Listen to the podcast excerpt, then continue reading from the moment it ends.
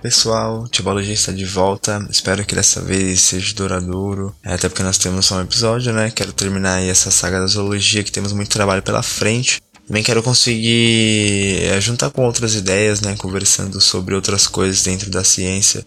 Convidando pessoas para debatermos assuntos interessantes sobre diversos temas e essas coisas. Então, antes de começarmos aqui, meu nome é Diego Pimentel, sou estudante de Ciências Biológicas Peço que você curte e compartilhe esse podcast para dar aquela moral. É, eu sou de volta aí para continuar nossa saga de zoologia e dessa vez nós vamos conversar sobre os quinidários. Para quem não sabe, os quinidários são as famosas águas-vivas e os corais. Então, vamos que vamos que o episódio aí vai estar tá muito bacana.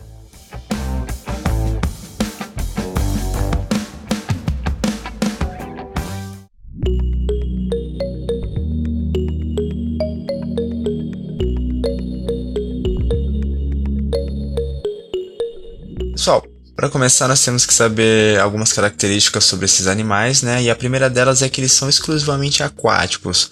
A maioria são marinhos, mas também temos animais dos ciclos, né, que vivem, que vivem em água doce. Eles são animais de blástico, né, ou seja, possuem apenas dois folhetos embrionários, que são a ectoderme e a endoderme, quando falamos dos poríferos lá, eles não possuíam tecidos verdadeiros, nem folhetos, né? Já aqui, a ectoderme vai dar origem à epiderme, que faz o revestimento corporal desses animais, e a endoderme dará origem à gastroderme, que reveste a cavidade gástrica desses animais. Aqui é muito interessante também porque a ectoderme dá origem à mesogleia. A mesogleia é uma camada gelatinosa que fica entre a epiderme e a gastroderme, assim. Porque elas ele não é um tecido verdadeiro, né? Ainda não é um tecido verdadeiro, por isso que é interessante. Seguindo em frente, vemos que eles são os primeiros a possuírem neurônios, formando uma rede nervosa difusa.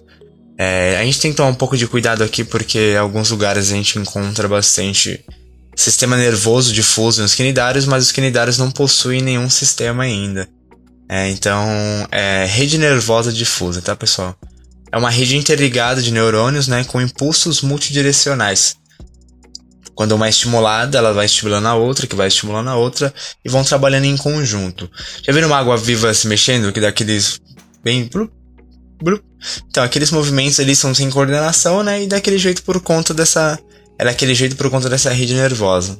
Os animais desse filo apresentam duas formas, né, a forma polipoide, que são os corais, as anêmonas e as hidras, e a forma medusoide, que são as águas vivas que a gente está acostumado a ver aí. A característica principal do grupo, gente, são os quinidócitos, que são células que eles usam para capturar alimento, por exemplo, se defender de algum predador ou se, ou se fixar em algum substrato. Os quinidócitos possuem os famosos nematocistos, né, que são organelas urticantes. Eles são muito conhecidos pelos acidentes aí que a gente vê com águas vivas. Porém, são, são poucos acidentes graves, tá, pessoal? As espécies que chegam aqui na costa brasileira são pequenas e dificilmente elas levam a hospitalização.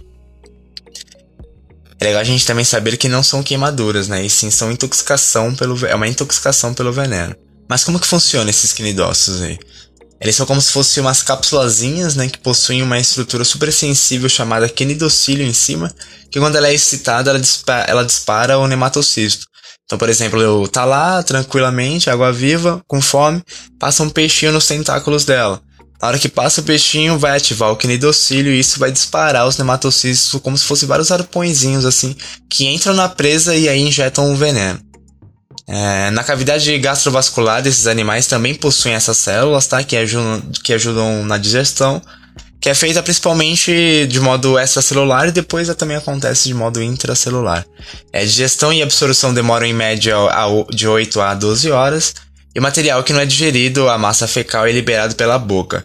Mas calma, pessoal, sei que é estranho, mas mesmo cagando pela boca, nosso presidente não é um quinidário. Para fechar, pessoal, vamos conversar um pouco sobre a reprodução e também vou falar um pouco sobre a classe, sobre as classes desse filo aqui. A reprodução desses animais podem ser tanto assexuada quanto sexuada, né? A assexuada pode ser por, por brotamento ou por processo, ou por processo chamado estrobilização, que é quando um pólipo é, com estróbilozinhos em cima começa a liberar várias camadinhas, assim, essas camadinhas vão se tornar medusas. É, isso é estrobilização. É, de maneira geral, gente, porque para mim falar isso em áudio é muito difícil vocês conseguirem entender. Mas imagine um pólipozinho de ponta cabeça. Um coral. Como se fosse um coralzinho, mas é, não é um coral, tá?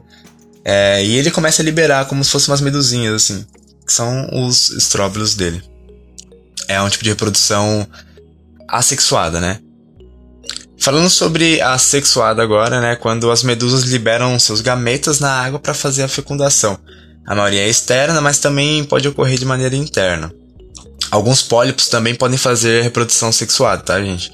Em alguns lugares vocês podem encontrar que a reprodução sexuada é só com as medusas, porém existem exceções que alguns pólipos também, também conseguem fazer. Partindo para as classes, então, é, nós temos o, as hidrozoas, né, que, que possuem as famosas hidras, Aqui também nós temos as caravelas do mar, que é muito interessante também, se vocês tiverem oportunidade de olhar aí. Olham tanto a hidra, tanto a caravela do mar, que é muito interessante. A caravela do mar são como se fossem várias hidrazinhas juntas em uma, em uma, uma coloniazinha que flutuam assim com, com um saco de, de gás. É muito interessante. É... Cifozoa, que são as medusas verdadeiras, tá? Que são as águas vivas, as comuns, aquelas que a gente vê sempre. Antozoa é o grupo que tem. é a classe que tem as anêmonas do mar e os corais. Cubozoa, e Cubozoa, que é um grupo que possui é, suas medusas em formato de cubo, bem pequenininho. Também se, e aí é onde se encontra o verdadeiro problema, né? Que aí também é onde se encontram as mais tóxicas do grupo dos quinidários.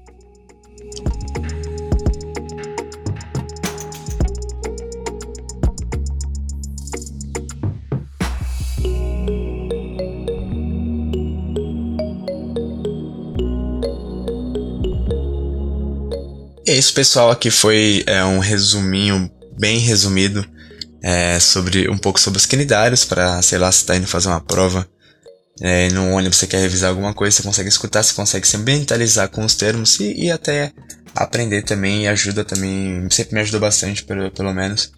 Então esse aí é a, é a nossa meta, ajudar a galera aí a conseguir fazer as provas de zoologia, conseguir estudar zoologia e conseguir entender.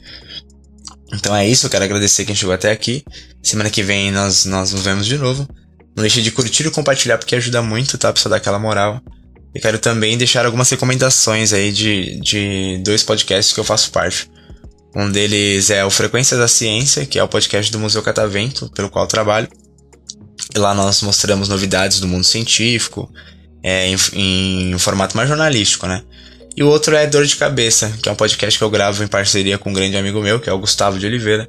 E lá nós temos uma conversa mais distraída, uma conversa de bar, assim, mesa de bar.